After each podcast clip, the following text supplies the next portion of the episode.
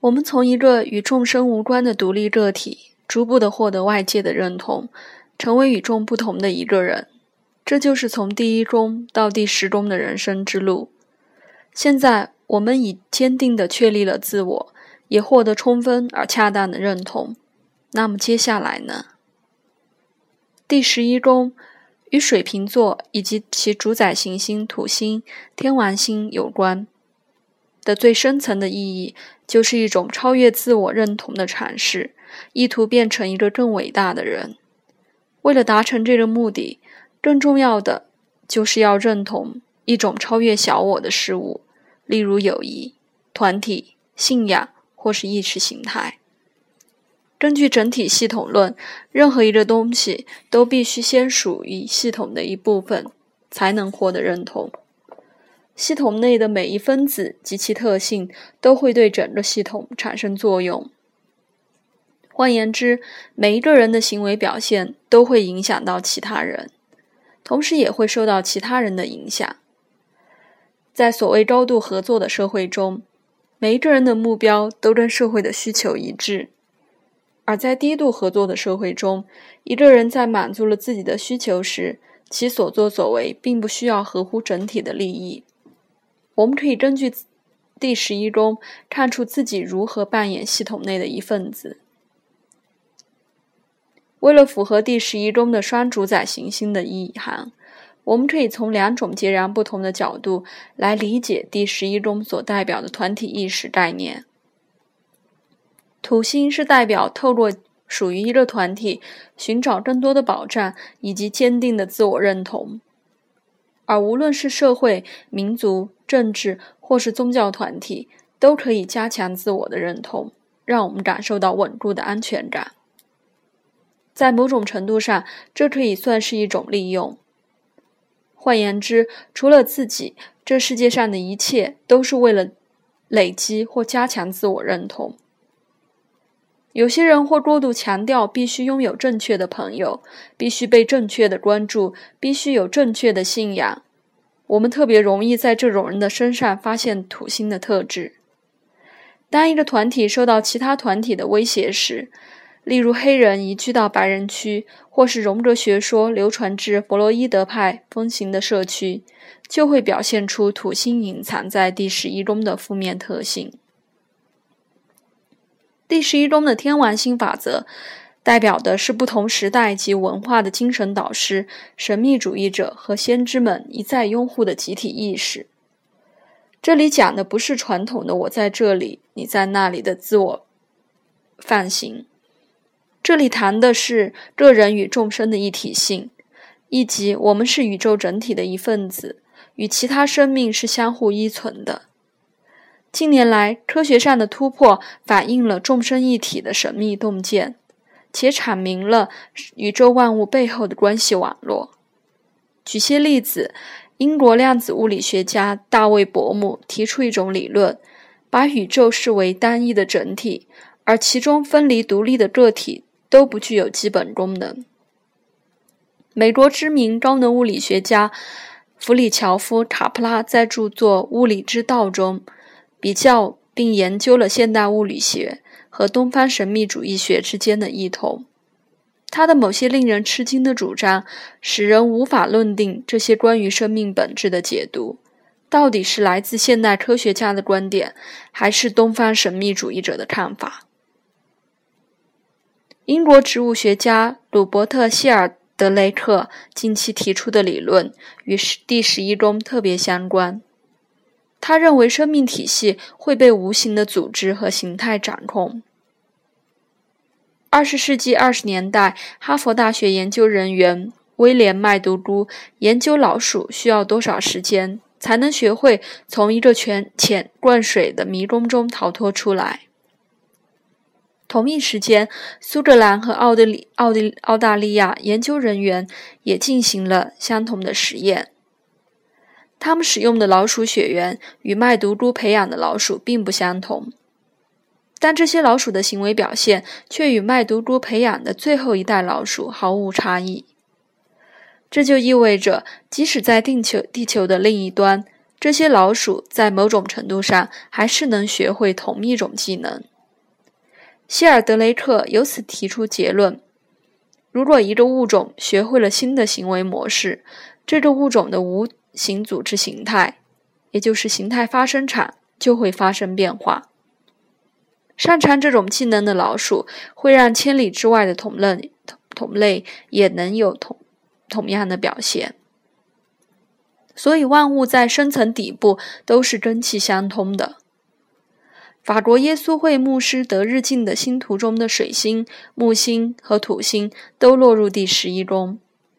他曾说过的一句话，为希尔德雷克的理论做了最好的注解：“我们曾经见过真理，即使是单独的个别心智，也终将影响人类的集体意识。”美国作家马里琳·福德森在《宝瓶同谋》一书中提到。如果你将其从因果脉络中抽离出来，你就无法了解一个细胞、一只老鼠、一种大脑结构、一个家庭或是一种文化。人本心理学创始者之一卡尔·罗杰斯也曾说过：“人越深入察觉自我的身份，就越能了解整个人类。我们的本体比皮表皮胶囊的自我更具资格。”更应该获得认同。由此看来，第十一宫发展的集体意识不仅仅是为了强化或支持自我的身份而已。当我们意识到自己隶属于一个事物或团体时，不仅有助于跨越自我独立的界限制和界限，也可以体验到自我本是全人类的一份子。我们可以带着这份认知，与同住在地球上的人们共同发展出一种兄弟姐妹的情谊。这种连结远超越家庭、国家或教堂的义务性关联。苏醒再生指的是生命的能量会朝着更深广的连接、沟通、合作和认知迈进，而这就是第十一宫的中心准则。当我们自视为分离且独立的个体时，就会听到一种召唤，敦促自我与之前脱离的母体重新发生连接。这就像把自己融入活细胞中，而活细胞又会组合成复合细胞。这就像是在某些阶段，人类会团结起来，组成一个全球性的超级有机体一样。从土星的层面来分析。地球上生物的依存和连接会变得日益密切，而传播科技也大幅地促进了全球交流的速度。加拿大思想家马歇尔·麦克卢汉的地球村概念几乎已经成真。跨国企业集团已经将全球经济紧密地联系在一起。任何一个国家的货币系统瓦解，都会在其他国家造成恐怖的连锁效应。隔离主义和国家主义已不复存在。从另外一个层面来分析，小型集团、网络、运动和赞助制度如雨后春笋般的出现，这也将人们聚集在一起，发起共同的理想。总而言之，当每个个体进化并改变之际，整体的人性也会成长和演化。我们如何参与？如何达成集体自我的进化和发展？这些都可以从第一宫找到答案。这些都可以从第十一宫找到答案。在第五宫的阶段，我们将能量运用在与他人的区分之上，来加强自我的价值感与独特性。到了第十一宫的阶段，则是将能量运用到。提升并实践对于团体的认同，以达成团体的目的和理想。无论这个团体是以种族为基础，还是依照任何特定的分类而组成的，在第五宫，我们所做的事情都是为了自己。但是到了十一宫的阶段，则可能会妥协或放弃珍贵的个人主张、偏好和风格，改而支持团体所认定的最佳选择。社会意识是第十一宫的主轴，而社会第十宫则是建立在特定的法律和原则第九宫之上的。法律和社会容易变得具体又浮夸，其中一定会有某些人因为制度受益，有些人则遭到迫害。感觉被现存法令忽略或离弃的团体可能会寻求改革，这也与第十一宫有关。通常，第十一宫很强的人会从事人道主义的工作，或是参与政治团体，借以达成某些必要的社会改革。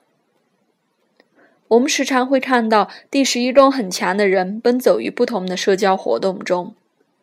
例如，这个星期去艾斯科赛马场看赛马，下个星期去温布尔登中央球场看网球，中间花上一整天的时间去亨利看帆船比赛，然后再去格林德波恩听歌剧。第十一中也可以显示出我们会受哪一种团体吸引。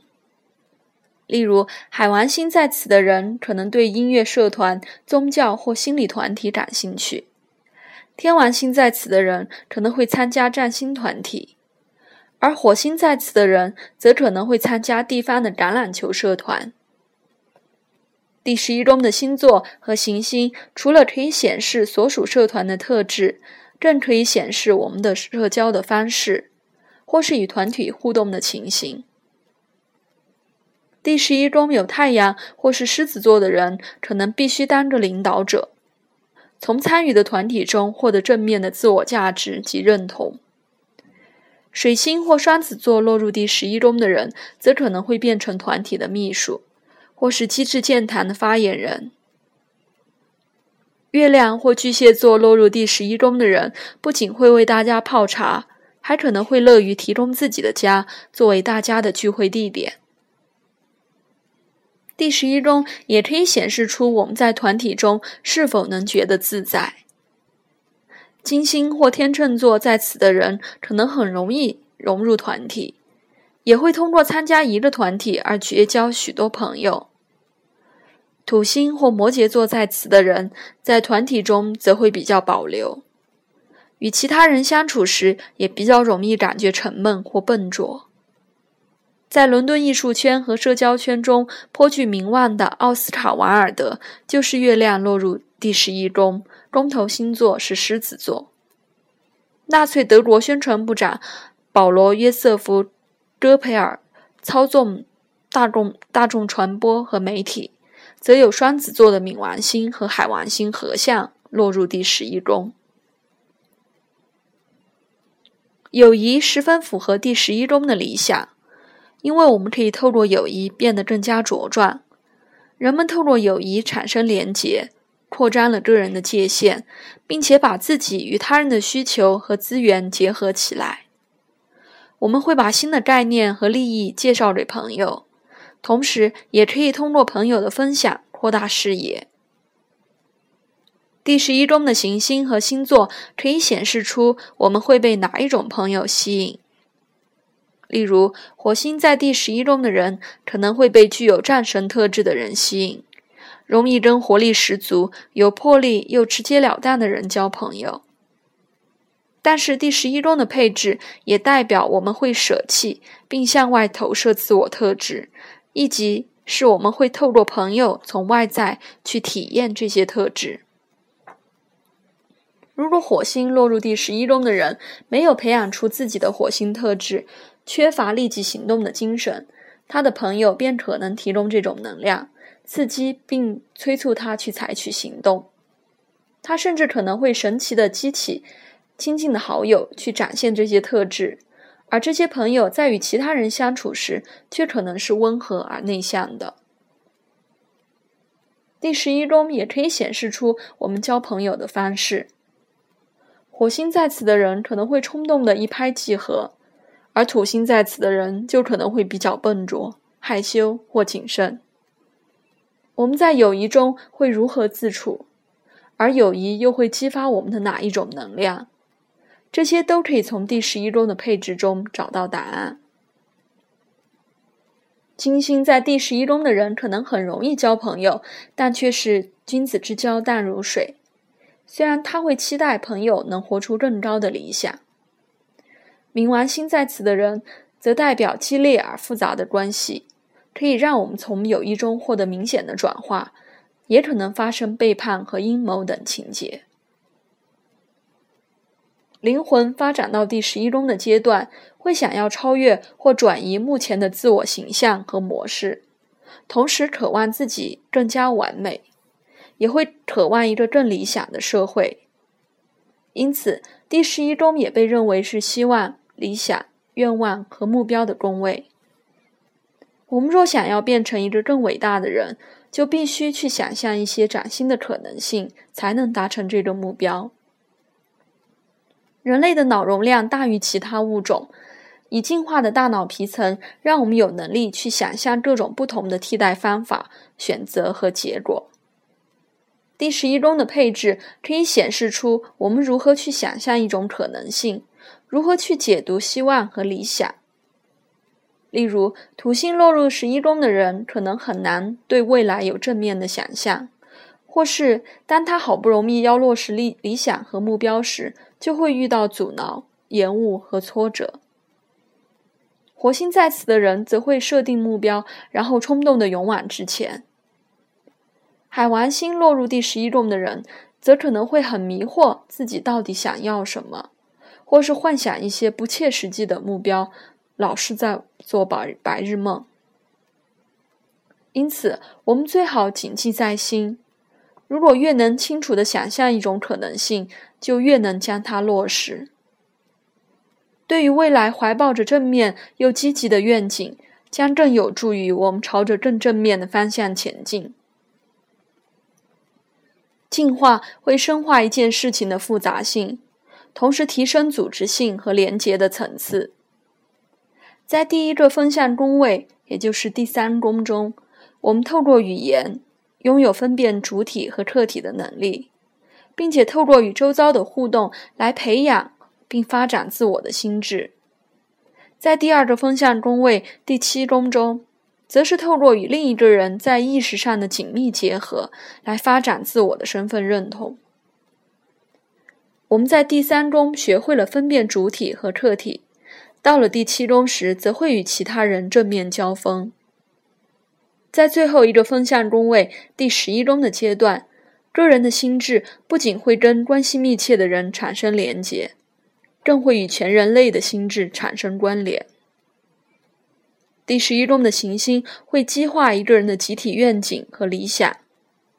有时甲在旧金山，乙在伦敦，丙在日本，他们三个人可能会在同一个时间点，同时在脑海中闪现一种与众不同的想法。这种情形并不令人惊讶。